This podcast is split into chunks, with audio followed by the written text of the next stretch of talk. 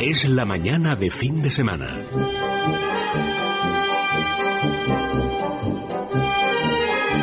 La hora de motor 16.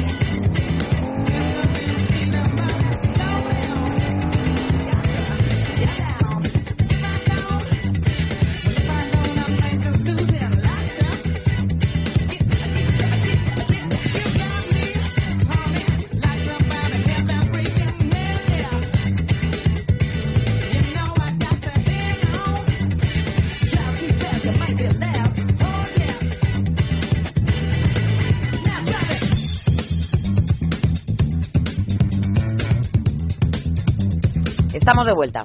Soy la misma. 12 y 6 minutos. Alejandro, no te rías. Lleva una mañana que yo no sé, pero bueno, en fin, la gracia. Pues tengo cara graciosa. Edu. No, no tienes cara graciosa, pero él debe estar divertido. No digo que tengas una cara fea, digo que no la tienes graciosa. Simplemente, bueno, ¿Has visto qué narciso tengo aquí? O sea, qué jacinto tengo. Precioso, los ángeles del Padre Mundina. Y esto es una peperomnia. Peperomnia, como la pizza, ¿no? Sí. Era peperomnia, ¿no, María? Tengo yo una memoria de verdad. Que ni Doric, la de, la de Nemo. ¿Qué nos traéis en el día de hoy, Edu? Cuéntame. Bueno, pues venga, vamos en primer lugar con las noticias para, para hoy domingo y luego vamos a abrir un debate que está en boca de casi todo el mundo, los futbolistas eh, y las infracciones. Es casi todo uno, ¿no? Sobre todo eh, gente, eh, jugadores de primerísima línea, tanto de Real Madrid como del Club, Fútbol Club Barcelona.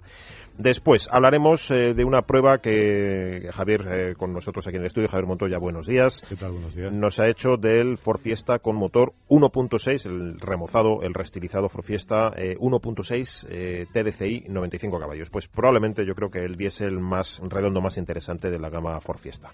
Además, y al hilo de este Ford Fiesta, pues Javier nos va a introducir en el tiempo del retrovisor lo que ha supuesto este coche utilitario para, para la marca, pero sobre todo para países como el nuestro. Un coche que se ha fabricado durante años en, en la planta de Almusafes, en Valencia. Bueno, pues hablaremos un poco de todo ello en el tiempo del retrovisor. También tenemos hoy espacio jurídico de la mano de Legalitas y por último abordaremos pues un poco eh, qué es lo que está pasando en el Rally de México con, con gente como Dani Sordo que había grandes expectativas eh, de, depositadas en él en un año en que Sebastián Loeb ha dicho, digamos, provisionalmente o más o menos definitivamente, luego nos lo explicará Javier, al mundo de la competición, por lo menos en este certamen de, de World Rally Car y que sin embargo pues no está despuntando como se, como se está viendo de la forma que se esperaba. Bueno, de todo ello hablaremos con Javier Rubio. Eso llevamos. Pues me parece muy bien. Pueden participar si quieren en el 91 573 9725 91 573 9725 en Facebook también fin de semana es Radio Ocil ha sido el último, ¿no? Que ha sido Bueno, el último que sepamos, que pero sepamos, vamos, esto parece que yo creo que se están postulando, ¿no? Un día detrás de otro, no sé. Sí, a ver, a ver quién es el que la hace la más, más gorda. ¿no? Algo, ¿no? ¿Qué, ¿Qué, duda cabe están en el, en el punto de mira? Porque antes hablábamos Marcelo, en un fuera parte, Benzema...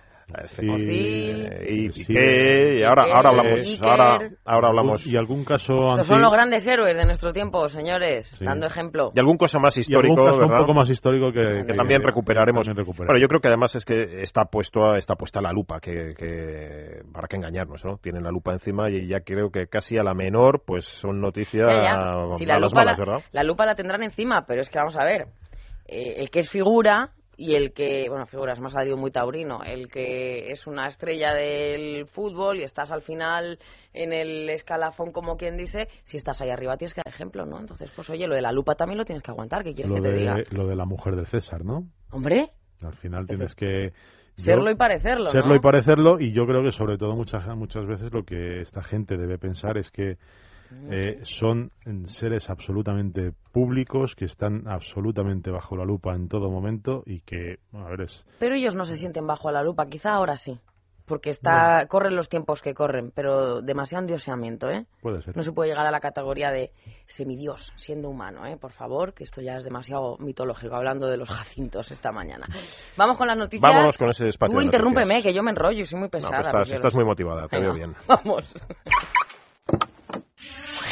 Tiene motor 16.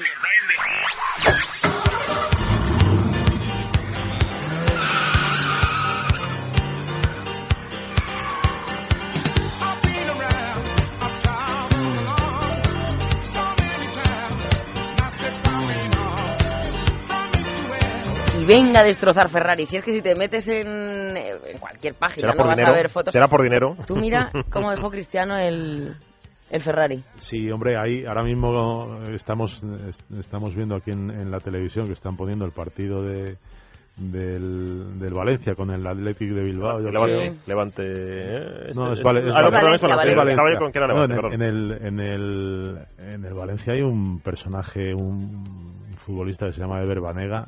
Es tremendo, con lo- a los mandos es tremendo. Las, las ha tenido gordas, gordas importantes. ¿Os Un Ferrari, con un Ferrari además. Con un, sí, con un coche, no recuerdo ahora mismo qué, al repostar, lo dejó sin freno de mano, el coche se se- movía, sí, por sí. tratar de, de pararlo se, se partió la tibia y el peroné. Eh, Hombre, hace- y Piqué cuando dejó abierto la puerta del coche y se lo llevó el autobús. bueno, Eso fue hace eh, tiempo, efectivamente, hace- también. Y, hace, No te rías, Alejandro. Mira que mañana lleva. de Y- y luego, y luego después a Vanega se le quemó un coche también, Sí. También a la puerta. Bueno, y Guti en Estambul, eso sí que fue, vamos. Eso fue Bueno, esto nos daría, nos daría para, un mono- para un monográfico, pero yo- Venga. yo, Vamos ahora, a vamos empezar. ahora con todo ello, pero primero, eh, en primer lugar, vamos eh, con este espacio de noticias. La primera de todas, Convergencia y Unión pide instalar, es una noticia bastante cabal o una propuesta bastante cabal de la que hablábamos ayer, por cierto, pide instalar radares preventivos en los puntos negros de las carreteras. El grupo parlamentario de CIU en el Congreso, pues efectivamente, como dice Eduardo, va a pedir una proposición no de ley de la instalación de radares en los tramos, pues oye, donde tiene que ser, ¿no? Los más peligrosos, que deberán anunciarse previamente en la carretera con la finalidad de pues eh, que sean menos o que aminoremos la, velocidad y reducir la siniestralidad. Esta propuesta pues será defendida por el portavoz de seguridad vial de CIU en la Cámara Baja, Jordi eh, Jané, que entiende que el radar pues tiene que cumplir su, finaliza- su finalidad última, que es la seguridad vial y no al final recaudar, Eduardo, que es lo que estamos lo que estamos viendo. Pues sí, realmente esta debería ser la, la ubicación y la finalidad de los radares, para qué engañarnos, ¿no? Eh, que deben estar pensados para reducir accidentes, no para aumentar la recaudación, que es la percepción y al final la realidad que estamos, em, que estamos constatando, ¿no? Es de esperar que si esto sale adelante, pues no se instalen más radares, sino que se cambien el lugar de los que hay em, pura y, y dura para recaudar, ¿no? que esto, esta noticia no debería producirse, no debería existir, porque en realidad los radares deberían estar siempre en lugares Para este cometido, ¿no? para este cometido, efectivamente. Vamos con otro tema. España se mantiene como segundo productor europeo, europeo, perdón, de automóviles. Pues son 1,9 millones ¿no? de, de vehículos eh, producidos, prácticamente en la misma cifra que Francia, que se sitúa como tercer país productor de la Unión Europea.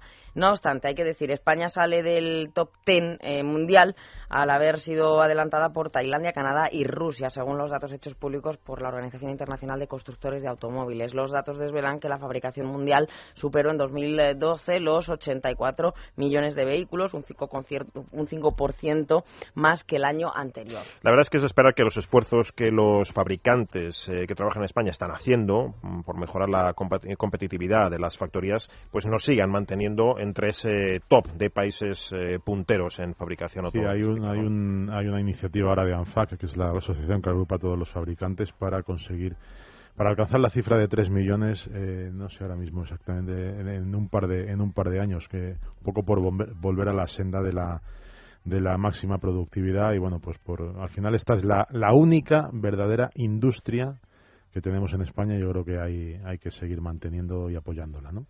Bueno, la última de todas. Eh, la Comisión Nacional de Energía abre expediente a las petroleras por el efecto, el llamado efecto lunes. Bueno, pues la- me río porque me dice María que están diciendo en Facebook, eh, José María, dice, el auténtico motor es Federico Jiménez dos Santos. Bueno, bravo, Un claro fan, que sí. fan Bueno, la. Comisión Nacional de Energía ha abierto un expediente informativo a, a las petroleras por el llamado efecto lunes. Hemos hablado muchas veces de esto. Sí, Eduardo, en esa, trampa, esa trampa Efectivamente, que consiste, ya lo saben, en que los operadores bajan los precios este día de la semana cuando la Comisión Europea recoge los datos para las estadísticas y vuelven a subir pues a partir del, del martes, del día siguiente. Tras aprobar eh, un informe sobre este efecto, la, la CNE abre ahora un expediente informativo con el fin de determinar su causa e identificar qué operadores pueden ser los responsables de estas actuaciones. Ya veremos, ya veremos en qué queda todo esto, probablemente en un simple tirón de orejas que dentro de no mucho eh, tiempo volverá a olvidarse y los consumidores, como siempre, a pagar. Bueno, nos quieren dar su explicación de por qué los, los futbolistas conducen eh, tan mal. 91 573 9725. Vuelvo a, vuelvo a decir el número. 91 573 9725. Pues aclárenme esta duda. ¿Por qué conducen tan mal? Si Vaya luego, tela. oye, para tirar a Vaya la portería tela. y todo esto tienen un ángulo perfecto y casi que hacen vectores de movimiento, ¿no? Pues yo, yo, mm, la pregunta no es por qué conducen tan mal, sino ¿Cuál por- es? yo creo que por qué como que les importa todo. ¿Por qué van así, nada, no? Claro, ¿por qué? Porque a lo mejor conducir conducen bien, puede ser, ¿eh?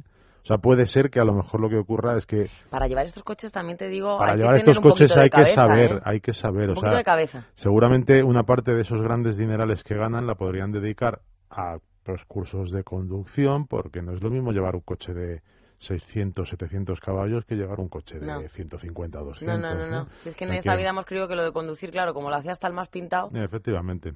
Y ya como yo ya me compro el coche, ya eh, ya tengo el dinero, ya el resto Sí. da, el resto da lo mismo. ¿no? y si no sin carné, ¿qué pasa? Pues nada. ¿Se han fijado ustedes que Total. ganas tienen de entrar en el debate, Elia y Javier? Vamos, Yo sí, vamos, muchísimas. vamos ahora mismo con él. Venga, vamos.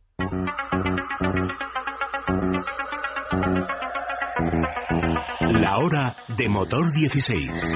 Es la mañana de fin de semana.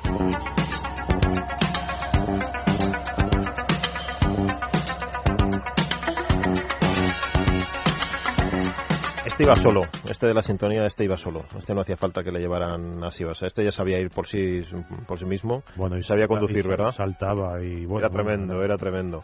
Pues sí, la verdad es que últimamente se ha puesto como de moda infringir la ley por parte de las grandes eh, figuras cuando hablamos de conducción, ¿no? Eh, el caso de Benzema pues ha sido casi el paradigma, pero antes eh, casi se puede decir que abrió el melón Iker Casillas con esa mano izquierda escayolada cuando se lesionó el dedo que le tiene le tiene sentado al hombre en el banquillo todavía a falta de días por lo visto para reincorporarse a la disciplina del, del equipo, pero eh, el primero que, que abrió el melón fue él, eh, conduciendo con esa mano escayolada. Pero me Bueno, además la conduciendo, conduciendo no, porque la DGT dijo que no lo iba a multar porque no lo habían pillado en el acto de conducir. Claro. Es Que decir, lo habían visto sentado sin lo habían visto en una foto, en una foto sentado, sentado en el coche con las manos al volante, pero claro, sin conducir. Entonces, Pero tú fíjate que te digo, Mm. es que ya es con premeditación y alevosía, porque Mm. no es que él fuera y voy a ir por aquí que no me ven y tengo que hacer un trayecto corto.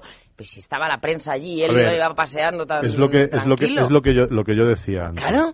Eso seguramente lo hace todo el mundo o lo hemos hecho todo el mundo en algún momento. Es decir, pues tienes una puedes tener una mano escayolada un tal y bueno, No pues para eso, no me digas eso, Montoya. No, no, no, no, te lo, te lo, te lo digo, te lo digo porque es la realidad. Que sí, que sí, que es la realidad. A ver, si es lo mismo que está prohibido hablar por el móvil y vamos hablando por el móvil, mandando, WhatsApp por el mensajes, móvil, sí, entrando en el Facebook por el móvil, ¿no? O sea, eso seguramente lo ha hecho todo el mundo en algún momento. Imprudencias de ese tipo. Lo que hay que tener un, no sé, yo creo que un poquito de cabeza para no ir con tu coche, con tu mano escayolada a un sitio que es el lugar donde entrena el Real Madrid, que está lleno de periodistas, ¿eh? que está lleno de periodistas, y tú llegas ahí, paras, saludas. Luciendo y- palmito, ¿no? Ah, Luciendo palmito. Lo- pues- el mismo caso que unos días después Gerard. Piqué Con el bebé, con el bebé en brazos. En su mochila colgando parece- del, a modo del de vientre. nenuco, como la niña parece- que lleva un nenuco, como tu hija Exacto, Laura. ¿no? Pues Mar- lo mismo. Marta, efectivamente. perdón, o sí, sea sí, que... sí. bueno, pues ef- a mí- efectivamente ha sido ese, esa secuencia, pero es que ya el colmo ha sido después Javier Benzema a 216 por la M40 eh, de noche. eh, bien, a lo mejor era un tramo que efectivamente no era el más eh, peligroso, no habría tráfico para poder ir a ese, a ese trapo, porque no tiene otro nombre, pero ahí queda el dato, ¿no? 216 ca- eh, cazado, captado por un radar de trípode, al parecer, de la, de la Guardia Civil de Tráfico. A ver, yo no voy a entrar en el tema de la velocidad porque me parece, bueno, que por unos, por un lado estamos defendiendo que en determinados sitios puede haber una velocidad libre, ¿vale? Por ejemplo, en Alemania la gente va a 250 y no pasa absolutamente nada. Y a lo mejor el lugar donde Benzema estaba circulando a 216, pues está absolutamente indicado para poder ir a esa velocidad. Entiendo que no es. Lo que sí entiendo es que eh, hay una responsabilidad por parte de ellos que tienen que eh, en un momento determinado pues eso dar son lo que tú decías son semidioses sobre todo pues delante de chavales de gente joven que piensa que se miran que ellos. se mira en ellos son el espejo en los que yo en los que se mira y, y es hay una Es que responsabilidad el deporte está sobrevalorado. una en responsabilidad social que ellos deben tener. No digo no digo, me parece muy bien que a Benzema lo cacen a 216 si, si se demuestra que iba a esa velocidad y ha incumplido una ley y una norma y un tal, pues que que le haga que le caiga todo el peso de la ley como nos cae a todos nos puede caer a cualquiera de los ciudadanos ¿eh? pero lo que sí me parece es que ellos deberían pensar no solo que son eh, gente pública sino deberían pensar en las consecuencias de sus actos. Dentro de unos días vamos a tener, eh, y será un juicio mediático, pues, por el, tema de pues el juicio de Ortega Cano, que es el mismo caso, un personaje público. Se está hablando igual de Ortega Cano que se está hablando de, claro, allí hubo un Allí el, problema, el problema, el problema de Ortega Cano, el problema de Ortega Cano no es, no sé, no es, no, es lo que, no es, bueno, pues que condujera tal, sino que ahí hubo un accidente y una persona muerta, y una familia que se ha quedado sin un padre y demás. Entonces, lo que hay que pensar es que cuando yo tengo veintitantos años, tengo mucho dinero, soy capaz de comprarme el coche más mm, espectacular del mundo, lo que tengo que tener es la suficiente capacidad como para saber manejar ese coche con responsabilidad. Y ya estoy, ya no hablo solo de futbolistas, y puedo hablar de famosos, puedo hablar de, de cualquier persona, ¿no? Espérate, Montoya, que creo que tengo al amigo Benigno desde La Coruña que nos quiere dar su opinión. Benigno, buenos días. Hola, buenos días. Cuéntame. Yo sobre lo que, que pretendía incidir es que, por ejemplo, ellos tienen muchísimo dinero para poderse pagar un taxi. Caso de Marcelo. Sí. Si no tienes puntos, vas en taxi. Caso de Casillas. Caso de cuando los cogen y dan positivo. Yo, por ejemplo, vivo en las afueras de Coruña. Y si, si quiero ir a Coruña a cenar o algo así, me tengo que restringir un poco la bebida y aún así podría dar al volver, pero es que el taxi me cuesta 50 euros. Claro. Y ellos echan mano al bolsillo y los ponen. A mí 50 euros me sale más que la cena. Y además eh, te garantizo, Benigno, que alguien del club seguro que se presta a llevarles desde el estadio a su casa sin el menor problema. Eso lo puedes lo puedes eh, puedes apostar por ello y seguro que no te equivocas. Si les dan los coches también les darían chofer. Claro que sí, claro. Eso está claro. es uno, uno de los temas principales es ese, que tienen para comprar un Ferrari y no tienen para pagar un taxi.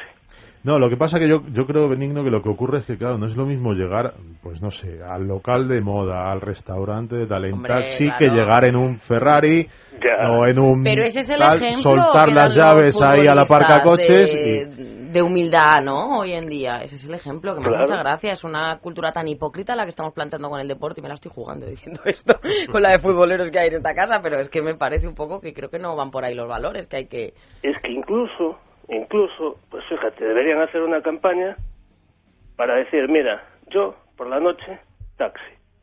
Pues eh, tendrían que hacerlo primero los futbolistas. Y el Ferrari que lo usen durante el día y que lo luzcan y lo pinten de colores y tal y cual. no es mala no es mala idea, Benigno. Muchas gracias. Gracias, un abrazo, Benigno. Adiós. Fijaos que además, eh, en el caso de las plantillas, como en otros equipos también, pero de Real Madrid y Fútbol Club Barcelona, eh, la marca Audi patrocina a los jugadores del primer equipo. es otro tema. Y tienen por contrato llegar a los a los eventos mm, eh, deportivos, sobre todo, tienen por contrato llegar con estos coches. Desde luego, el, el, el, para, el paragolpe, hay que decir, que le han dado a la marca de los aros con esta imagen es tremendo, ¿no? En el caso, por ejemplo, de Benzema con su pues, R5. Probablemente para, para Audi no es una publicidad mm, realmente positiva. positiva, sino un poco más bien todo lo contrario. Se está hablando, porque además se está uniendo al tema de la velocidad como si fuera, o sea, mm, bueno, como, como que el, el, coche fuera un poco el culpable de todo eso. De todas formas, hay que decir que, bueno, conocemos los casos españoles, pero no en todas partes cuecen habas, ¿no? Porque, por ejemplo, pues, pues repasando algunos, algunos casos de, de, futbolistas o de famosos de otros de otros sitios, pues nos encontramos, por ejemplo, hace unos, unos meses, Michael Bala, que es un, un futbolista alemán, que fue cazado en España, por cierto, en un autovía en Extremadura. Michael Bala. Michael Balak. ¿Y a cuánto lo cogió ahí la Guardia Civil? Lo cogió la Guardia Civil a 200 a 211 kilómetros por hora, que tampoco tampoco iba tampoco iba corto. Tampoco está nada mal. Le tocó pagar una multa de 6.750 euros. Tal. Lo que gana en un eh, minuto. Claro, claro. Bueno, de Karim Benzema eh, esta es la, la, la última de sus de sus de sus de su trayectoria, de, sus correrías, ¿no? Porque bueno, pues eh, eh, hace en el 2011 le pillaron haciendo trompos en en Ibiza, eh, luego en, el 2009 tuvo un accidente con un Lamborghini en Isla Reunión después de una fiesta. Eh, Otro ha sido también a estas, a estas historias es Samuel Eto'o, que además es un aficionado al automovilismo tremendo, tiene una colección de coches espectacular, absolutamente espectacular, con coches de esos como los que hablábamos ayer, ese Ferrari, la Ferrari. Bueno, no sé si tiene uno todavía o no, pero tiene cosas eh, tremendas como un Aston eh, Martin 177 y otros muchos. Y recuerdo también un accidente de Samuel Eto'o en Mallorca hace unos años cuando jugaba con el Mallorca, ¿verdad? Sí, sí, sí. sí, David Beckham fue pillado en, en Los Ángeles a 96 kilómetros por hora en una zona limitada a 50 y me imagino que el que el rapapolvos sería fino, ¿no? Los rapapolvos de la policía americana no tienen nada que ver con, los, con los de aquí, ¿no? ¿Qué tal?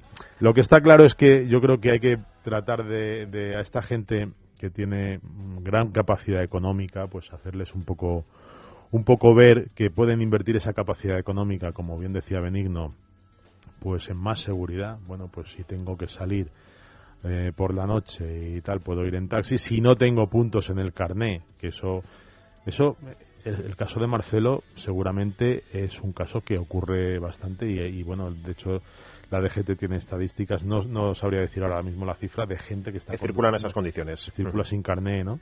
Pero, a ver, cuando eres Marcelo y cuando sabes que todo el mundo te conoce y que a la mínima que hagas te van a parar y van a descubrir que no tienes carné... El chirrido es Con perdón, es que hay que tener un poquito de, de cabeza. Totalmente. ¿no? O sea, un personaje un personaje eh, desconocido, normal, una persona normal y corriente, pues bueno, pero malamente, pero sí, pero, un, pero un, un, personaje de semejante perfil no puede permitirse ese, ese desliz. Rápidamente cualquiera va a decir, ah, mira, ese que está haciendo esa pirula es un futbolista. Pues ya, ya la, tenemos liada. Por cierto, que sepan nuestros oyentes que uno de los coches de Cristiano Ronaldo, eh, siniestrado también en un accidente, en un percance eh, de circulación sale a subasta por segunda vez, creo que por 50.000 euros, porque nadie atendió la primera, la primera entrega de esa subasta. Así que, bueno, los interesados ya saben, pueden hacerse con el Ferrari de Cristiano Ronaldo siniestrado. Bueno, pues seguro, seguro que hay, que hay gente interesados.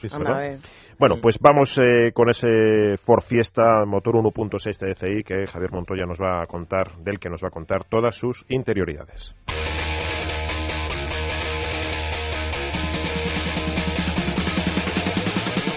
Es la mañana de fin de semana.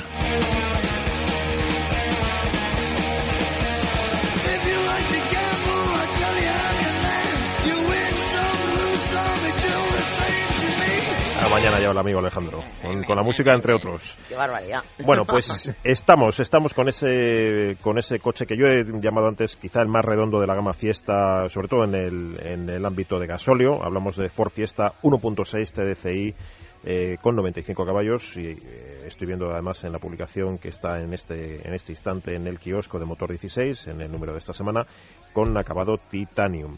Eh, Javier, lo has titulado Progresa y estrena fachada. Pues sí, porque, lo, todo ello? porque lo primero que, llama la atención del nuevo Fiesta es, es ese frontal estilo Aston Martin con un con un pedazo de, parrilla, parrilla enorme, muy muy llamativa es prácticamente el único cambio estético que tiene respecto a la anterior generación, pero la verdad es que le da una, una prestancia muy, muy importante, ¿no? Como que le hiciera subir de, categoría. Vamos a, a, pensar además que el Fiesta sigue siendo, ha sido el año pasado el coche más vendido de su categoría en Europa, con lo cual, eh, aunque a lo mejor en, en España es un coche que está mm, que como que tenemos un poco olvidado, realmente es un coche que, que, que está en un, en un altísimo nivel y con ello lo que y en esta nueva generación lo que ha hecho Ford pues es mm, digamos aprovechar todas esas virtudes que ya tenía el coche y añadirle algunas como un eh, tremendo equipamiento eh, tecnológico. Te iba a decir porque realmente ah. además el coche es muy innovador en, el ámbito tecnológico, ¿verdad? efectivamente. Hemos probado la versión mm, más potente en diésel, que no es ninguna de las novedades porque es un, motor absolutamente conocido, el TDCi de 95 caballos, pero que ofrece un rendimiento fantástico con unas eh, con unos consumos realmente muy contenidos. Eh, bueno, ellos hablan ellos hablan sin estar en stop, que no esta versión que hemos probado no lo podía llevar de un consumo medio de 3,6 litros. Eh, es muy complicado conseguir ese consumo, pero estamos hablando pues una una cifra en circunstancias reales que, que nunca llegará nunca llegará a los eh, a los 6 litros, con lo cual es, es un es un buen es un buen dato. Un buen registro. Además, un coche con un nivel de prestaciones interesante Claro, para, por eso, para ya es afrontar lo que- viajes lo en que condiciones, comentaba, ¿verdad? efectivamente. es un coche que te permite circular eh, circular a diario eh, con una, un consumo muy justito y luego, sin embargo, pues acometer acometer viajes porque esos 95 caballos dan dan mucho de sí. Eh, hablamos de una velocidad máxima de 181 kilómetros por hora o de una aceleración en 11,7 segundos, que es un dato que está muy bien. En la gama, de todas formas, eh, en la gama del nuevo Fiesta, lo que van a aparecer pues son los motores, los famosos motores EcoBoost eh, en, gasol- en gasolina, el 1.0, eh, que es eh, todo un prodigio, y luego el, digamos, el, el escalón de acceso es en diésel 1.5 de TDCI de 75 caballos. En cualquier caso, este modelo que nosotros hemos probado es no solo por, por motor, sino también por equipamientos, la versión tope de la gama.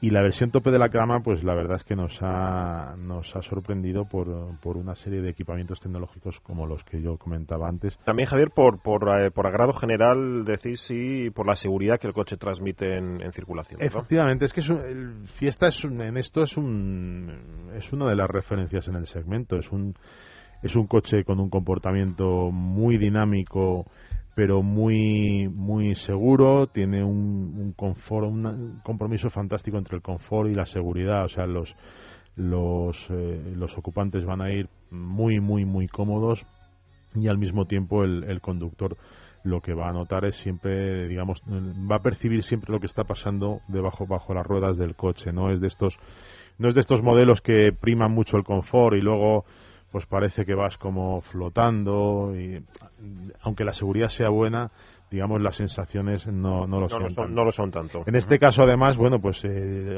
tiene todos los todos los sistemas de seguridad eh, a la última, tiene sistema de, de Control, control de, de control de estabilidad, estabilidad SP, asistente de arranque encuestas, mm, por supuesto todo tipo de, de airbags, eh, incluidos el de rodilla para el conductor. Eh, es cierto que hemos echado de menos en algún en algún algún equipamiento para un, un modelo también también dotado como por ejemplo pues pues los sensores de lluvia y luz que o el quinto reposacabezas que nos parece un, un- una falta realmente importante. Una laguna seria. Ujú. Tienes ahí lo de las llaves, que me parece muy interesante.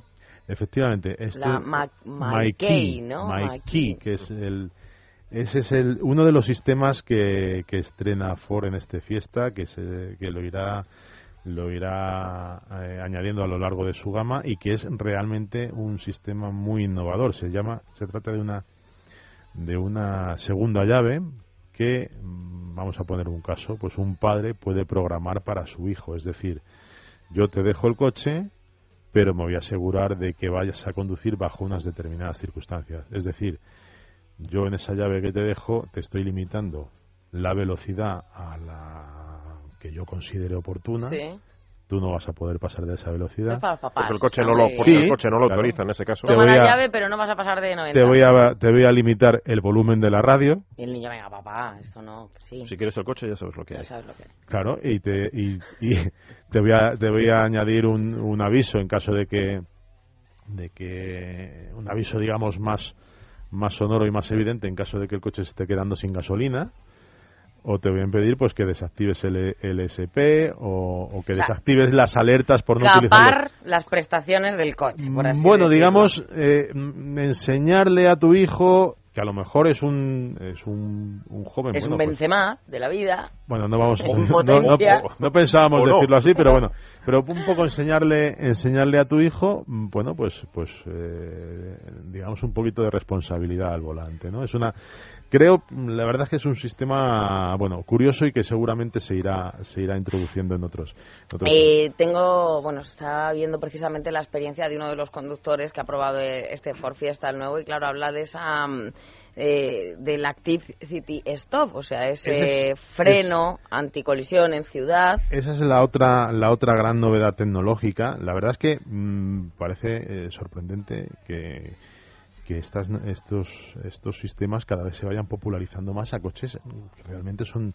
son asequibles porque El, el- el- el paquete City Stop lo que hace es eh, frenar el coche en ciudad en función de la distancia con el, Con el coche que te precede, ¿no? tal. Eh, es cierto que eh, solo lo hace por debajo de 30 kilómetros por hora y pensamos que eh, haber elevado un poquitín ese, ese- Esa cota, ¿no? esa cota de velocidad ayudaría mucho, pero realmente nosotros lo hemos probado y funciona. Funciona Esto hay que decirlo, que el coche va... bueno, El coche va delante, bueno, en un atasco. A en nove- ciudad, vamos a 25 kilómetros por hora y imagínense típica- mirando por la ventanilla y no mirando al frente. Y el coche que tenemos enfrente, pues de no repente, lo vemos y ¡pum! de al repente alcance. frena, Eso frena es. pues como ocurre pues eh, tantas veces en tantas ci- circunstancias pues en, en ciudad. Entonces, si tú vas un poco despistado, de repente, pues claro, lo que has tenido es pum, te has comido el coche de delante y ya tienes ahí mal sienta, ¿eh? el accidente. Así Al- tan Sienta mal, sienta mal, esa es la palabra. Al de delante y al, al de detrás, pero al de delante que Ese le sienta peor todavía. le sienta peor. Bueno, pues en este caso el coche lo que hace es frenar totalmente el, el coche para evitar la, la colisión. Siempre, como hemos dicho, que eh, lo haga por debajo, que se circulemos por debajo, Por debajo de esos 30 30 kilómetros por hora. hora, ¿no? Javier, por último, es un coche que marca una tarifa de 18.300 euros. Sin embargo, eh, el precio es eh, bastante más sugerente, eh, acogiéndose a descuentos y promociones puntuales. Pues ¿no? sí, hombre, el- el- los 18.300 euros la verdad es que están, están francamente bien porque, porque el coche viene absolutamente muy, muy, muy bien equipado. Pero bueno, pues aprovechando ahora mismo el tema del plan PIBE y, y ofertas de la marca, pues eh, este mismo modelo de, de los 18.300 pues nos sale por 16.700 euros, que realmente es un, es, un, es una tarifa fantástica. Hay que decir además que es un coche que emite menos de 120 gramos por kilómetro, con lo cual eh, no paga impuesto, Impuesto de de matriculación. matriculación, que es una bueno, pues es que es un ahorro realmente Una ventaja añadida. interesante. Vamos a hablar ahora de su abuelito, mm, de los primeros Ford Fiesta, que han sido, como antes eh, anunciaba yo, un coche o una, o una serie de coches, una Que gama. no tiene nada que ver ya con el Forfi, ¿eh? Pero Este sin embargo, ese tan- Forfi, que tú has descrito agresivo, también, ese Forfi, la verdad es que ha sido un coche con, con mucha trayectoria en España y vamos Sí. a saber por qué. Antes vamos a la publi. Venga. Venga. Es la mañana de fin de semana.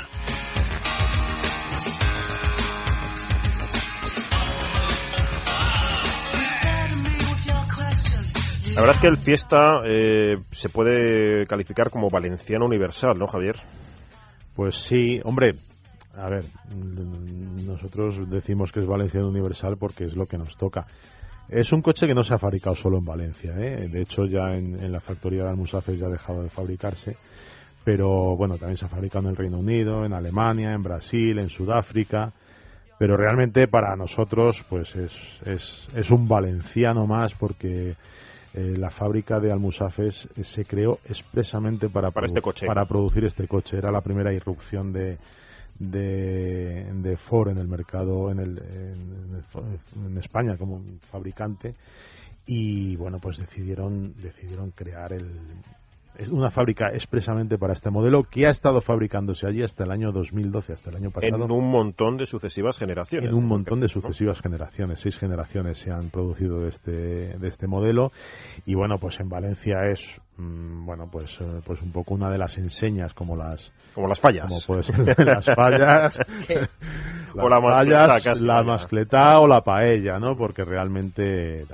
Eh, además el nombre tiene mucho que ver con, con dónde se iba a fabricar, ¿no? Porque eh, se estuvieron barajando muchísimas denominaciones, desde, bueno, eh, unas más curiosas que otras, Amigo, Bambi, Bolero, Bravo, Uy, uy, uy. ¿Te imaginas Kiko, el Forfi, el Forfi que se hubiera llamado Forito. Ford Bolero, por ejemplo, ¿no? Ford Bolero. Forito, Forito también. Forito, Ay, Forito no. Sierra, Ford Bambi, ¿qué te parece? ¿Mm? Sierra o Metro, ¿vale? Bueno, el Sierra sí, Ford Sierra luego... Eso luego lo, mandaron a, otra- a otro después- nivel, a otro claro, ¿no? después fue un modelo, un modelo de Ford. Pero fue eh, Henry Ford II el que decidió llamarlo Fiesta un poco por el carácter del sitio donde se, donde se iba a fabricar, que era España. Claro, claro. Entonces, un poco Así nos ven. Valencia... Así nos ven, así nos ven allende los océanos. Fiesta.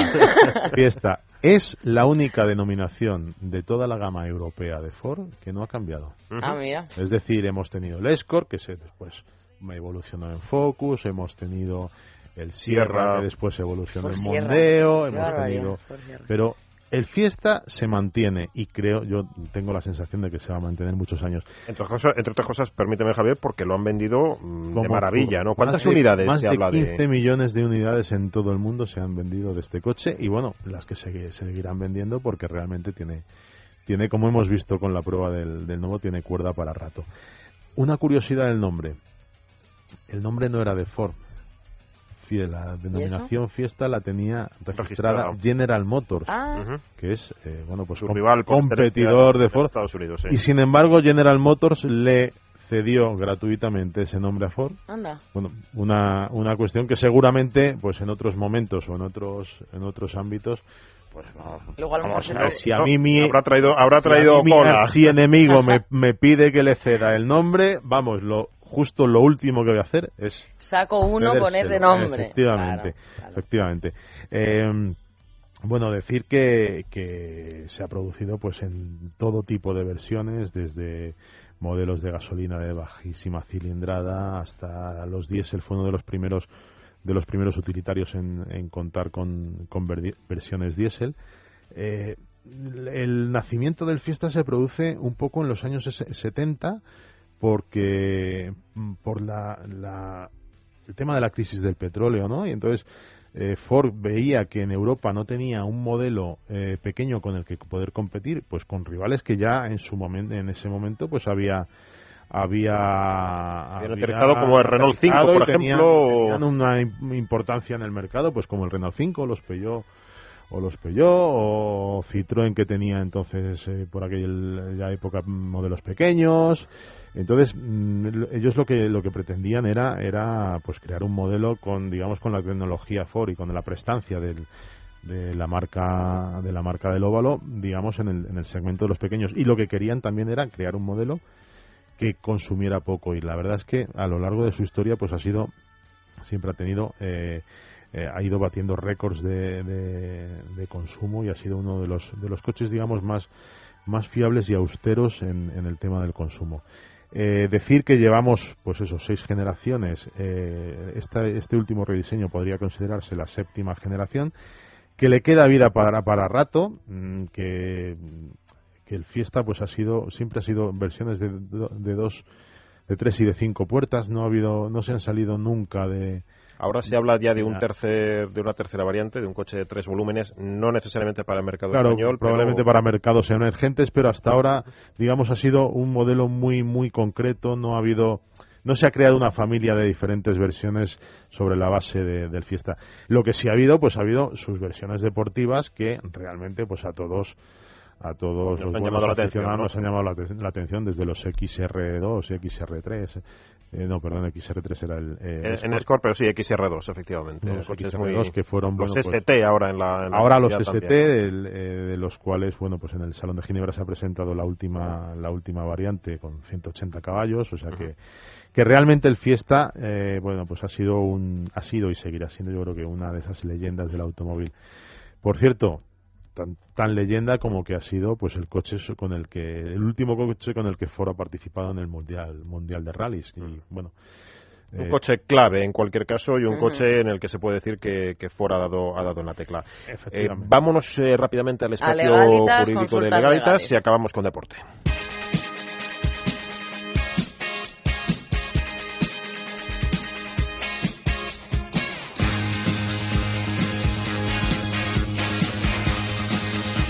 45 minutos pasan ya de las 12. Está con nosotros Carlos Arteaga, Eduardo, y supongo que tenemos dudas también, eh, consultas legales. Carlos, buenos días. Hola, muy buenos días. Bueno, es Javier eh, Montoya, Sí, precisamente, te- el que tiene esa cuestión. Nos, nos han planteado una consulta, Carlos, que realmente Sí. tiene, tiene su miga.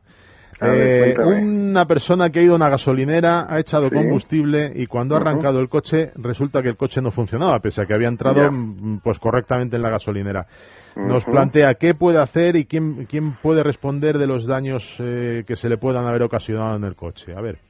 Bueno, en primer lugar, eh, indicaros o indicarte que lo primero que tiene que tener es la factura, la factura que acredite el tipo de combustible que realmente ha echado. En segundo lugar, hay que tener en cuenta si la gasolinera es o no de autoservicio. Si es de autoservicio lo tenemos complicado.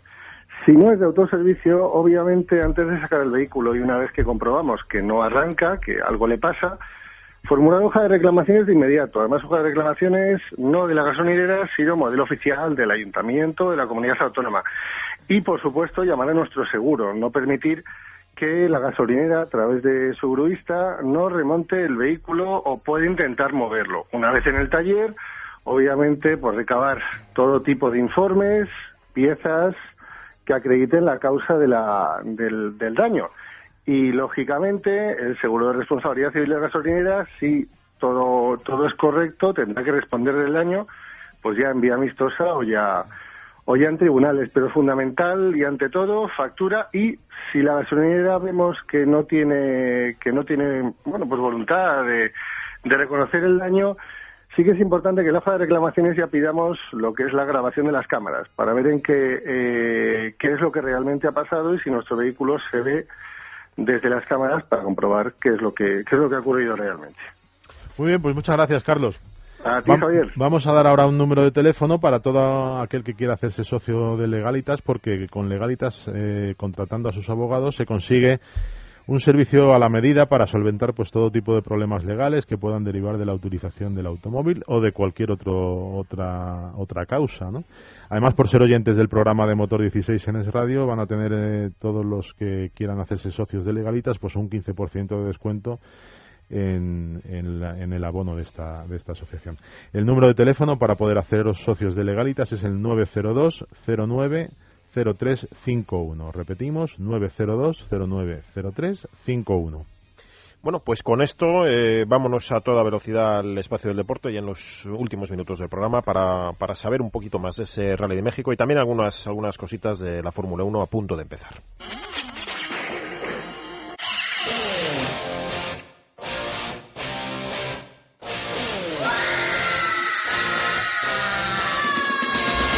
Hora de motor 16. Es la mañana de fin de semana.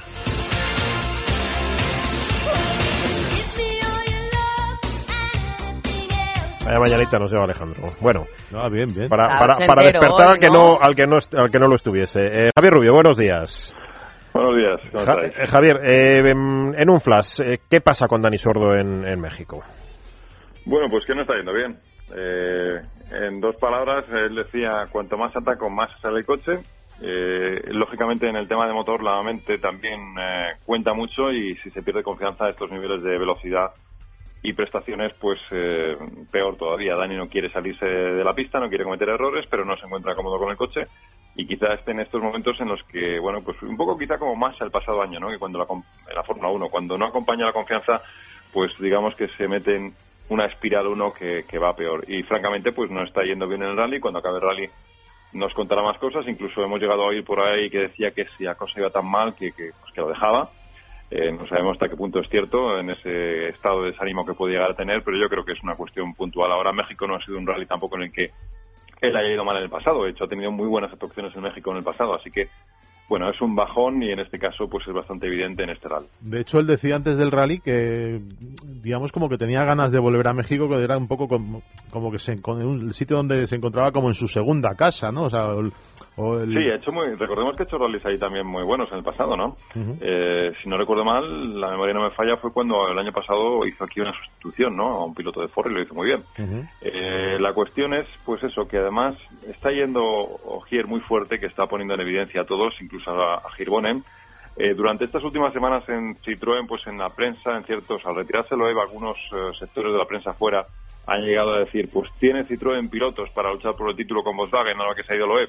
Y digamos que la presión yo creo que está pasando factura a los dos, porque Girbonen lleva un año, eh, podríamos decir casi incluso peor que el de, eh, o ha empezado peor que, que Dani Sordo, ¿no? Así que yo creo que hay mucha presión en los pilotos de Citroën para eh, tomar el testigo de eh, Sebastián Loeb y sobre todo porque está yendo, eh, Ogier está yendo como un auténtico avión, es algo impresionante, lleva tres minutos de ventaja sobre sus rivales y ayer incluso, pues recordemos que le perdió en un tramo casi 40 segundos que la organización le ha devuelto porque le habían cerrado una puerta, ¿no? Decía la gente, pues lo le- eh, levantado el pie, no, es que, eh, bueno, pues está yendo como un disparo y le han devuelto incluso esos 40 segundos, eh, tiene margen de sobra y va a ganar el rally si no tiene ninguna avería mecánica. Como digo, esto está metiendo mucha presión a los pilotos de Citroën. De, Sí, no, de, de todas formas, digo que, que a lo mejor también en Citroën deben plantearse que, aparte de que, bueno, pues los problemas que pueda tener el coche y demás, a lo mejor es que el problema es que no hay un superpiloto de la altura de Ogier, salvo probablemente Loeb, y entonces a lo mejor lo que hay que hacer es un poco reconstruir el equipo desde, desde abajo y a lo mejor no tratar de conseguir resultados inmediatamente, ¿no? No sé. Pues sí, en cierto modo es esto, ¿no? Eh, primero yo creo que Citroën, lógicamente, los pilotos tienen que eh, hacer examen de conciencia Citroën también, desde el punto de vista de que habrá que ver cómo su coche es igual o, no es igual a, o sea, es inferior al Volkswagen, hasta qué punto ha elevado Volkswagen el listón con su nuevo coche. Son cosas que todavía no sabemos, ¿no? Porque tengamos en cuenta que hemos tenido rallies muy particulares, que son los de Monte Carlo, que es un rally único por sus condiciones, y también el rally de Suecia, que en la nieve es el único del año, ¿no? Entonces veremos ahora en rallies de asfalto y en rallies de tierra dónde está cada coche. Lo cierto es que, mm, bueno, pues eh, fue capaz de mantener eh, y ganar a Loeb. De hecho, ya hemos contado que hasta una pugna política dentro de Citroën y acabó con la salida de Sebastián Ogier, ¿no? O sea, es muy buen piloto. Así que si se junta un gran coche y se junta un gran piloto, pues Citroën este año va a tener que pelear duro y sus pilotos lo están notando, está claro. Eh, Javi, eh, cambio de tercio. Háblanos un pelín de Hamilton en su nueva singladura. Bueno, la verdad es que sí, Lewis Hamilton, eh, el único rival al que Alonso respeta y a la inversa, y lo ha vuelto a decir estos días, pues eh, empieza una etapa nueva en su, en su carrera deportiva. Hamilton ha sido un piloto muy seguido para lo bueno y para lo malo en España, ¿no? Pero siempre hemos conocido al Hamilton de McLaren, al piloto que se crió desde jovencito, desde niño prácticamente, dentro de los pechos de McLaren.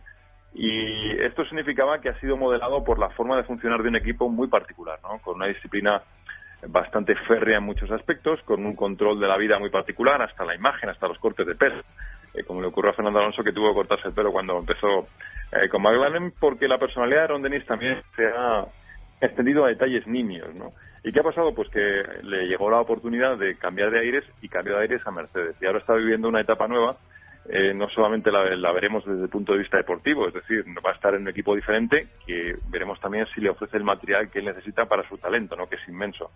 Y luego además también pues en su vida personal ya está diciendo que tiene otra forma de vivir, otro otro estilo, ¿no? Otra libertad que la que tenía McLaren. Por ejemplo, pues lo veíamos esta semana eh, fotografiado casi de rapero, ¿no? Recordemos que tiene una novia que es cantante, eh, famosa en Estados Unidos. Además ha entrado en esos círculos y eso también le ayudó a encontrar un nuevo manager que le está llevando a un nuevo a una nueva forma de vivir eh, su vida profesional eh, y deportiva, porque quieren convertir una especie de, pues como ocurrió con Beckham en su día, ¿no? La familia Beckham, pues quieren convertirle en una especie de icono, ¿no? Es decir, vamos a ver un Hamilton que en la pista seguirá siendo, esperemos, igual de fuera de serie, pero también quieren convertirle en una figura un poco icono, ¿no? En otra imagen diferente a la que tenemos de los pilotos de Fórmula 1. Veremos en, un Hamilton, en un Hamilton, si me permites, mediático, más mediático, ¿no? Sí, una imagen de marca, por así decirlo, ¿no? O sea, que está empezando una nueva etapa y sobre todo dice que Mercedes se siente pues con más libertad, con más eh, facilidad para llevar su propia vida, para llevar, para ser el mismo, ¿no? Así que veremos un Hamilton diferente en estos eh, próximos años, lo creo, y sobre todo pues a partir de este año. Yo creo que en España la imagen de Hamilton ha cambiado, bueno, yo creo que, que a mejor, yo, ha pasado de ser el el enemigo público número uno de todo aficionado español a la Fórmula 1, ¿no? A, bueno, pues en algunos momentos durante la temporada pasada y tal, a ser un poco el, el posible aliado de Alonso. Digamos que el enemigo público ahora es, ahora es Vettel, ¿no? No sé si, si eso es simplemente porque Vettel ha ganado o porque también la imagen de, de Hamilton se ha suavizado, ¿no? Sí, es un poco de todo. Creo que para empezar, aquel año fue muy tenso McLaren, ¿no? Y fue un año que no solamente Fernando siempre decía que los más estuvo con McLaren y con Ron Dennis, sino tanto con Hamilton, ¿no? Porque los dos se respetan. En la Fórmula 1 ha ocurrido, ocurrió con Prost y con Senna, que los grandes talentos son los primeros en, en, comparar a quiénes son sus rivales del mismo nivel, ¿no? Y los dos se saben que son los mejores, yo creo que es así. Y efectivamente, al acabarse ese duelo directo entre Alonso y Hamilton, parece que la gente ve de otra manera. Pero es que además yo creo que la Fórmula 1 en España la tenemos que ver desde el contexto de que estamos ante auténticos monstruos todos. No se trata de hacer a uno peor para que el otro sea mejor, ¿no? Bajar el nivel de los rivales de Alonso para hacer a Alonso más grande, al contrario. Hay que disfrutar con que son talentos impresionantes, ¿no? Y que son lucha, y no exagero, de titanes, como vimos, ¿no? Entonces Hamilton yo creo que la gente acaba reconociendo que aparte de tener su personalidad, que en la pista es espectacular, es brillante, es eh, agresivo, es, eh, es espontáneo, es un fuera de serie, tiene un control increíble de monoplaza y hace cosas que quizá no haga ningún otro piloto, ¿no? Así que yo creo que también hay que disfrutar con el Hamilton, ¿no? En, Como el fútbol, pues podrás no ser del Barça, pero te gusta cómo juega Messi porque te gusta el fútbol y al igual con Cristiano Ronaldo. Pues sobre todo que si hay competición al final mejor para todos. Javier, que nos vamos. Muchísimas gracias por haber estado con nosotros la semana que viene más actualidad. ya con la Fórmula 1, el año, la semana que viene. con efectivamente, ya con la Fórmula 1 y nada, pues preparados todos para seguir al campeón, a ver si puede ser. Javier, hasta la semana que viene. Hasta la semana que viene. Hasta luego. Eduardo, hasta aquí llegamos. Hasta que hemos llegado hoy. Y Montoya, lo mismo te digo. Te veo el fin de semana que viene y seguimos con más noticias. Todos ustedes no se vayan, hasta las dos les vamos a acompañar. Ya veo que tengo ahí a la amiga Judith Jauregui, pianista de, de proyección, jovencísima, un disco precioso el que ha hecho, no les adelanto más merece la pena que la escuchen. Una historia dura la que traemos hoy a, a Mené Baramí, la mujer en la que pues hace ya 2004 creo que fue, le quemaron la cara con ácido, ha escrito un libro, ojo por ojo, perdonó, fíjense, no quiso aceptar la ley del talión, no les adelanto más, ya digo, vamos a hablar con ella y también con Luis Mateo Díez, Cabeza en Llamas, premio Francisco Umbral y unas fábulas del sentimiento fantásticas. ¿Les gusta? Bien, ¿que no? Pues también, porque a las 2 de la tarde vamos a estar aquí, o sea que no queda otra. Venga, noticias y vuelvo.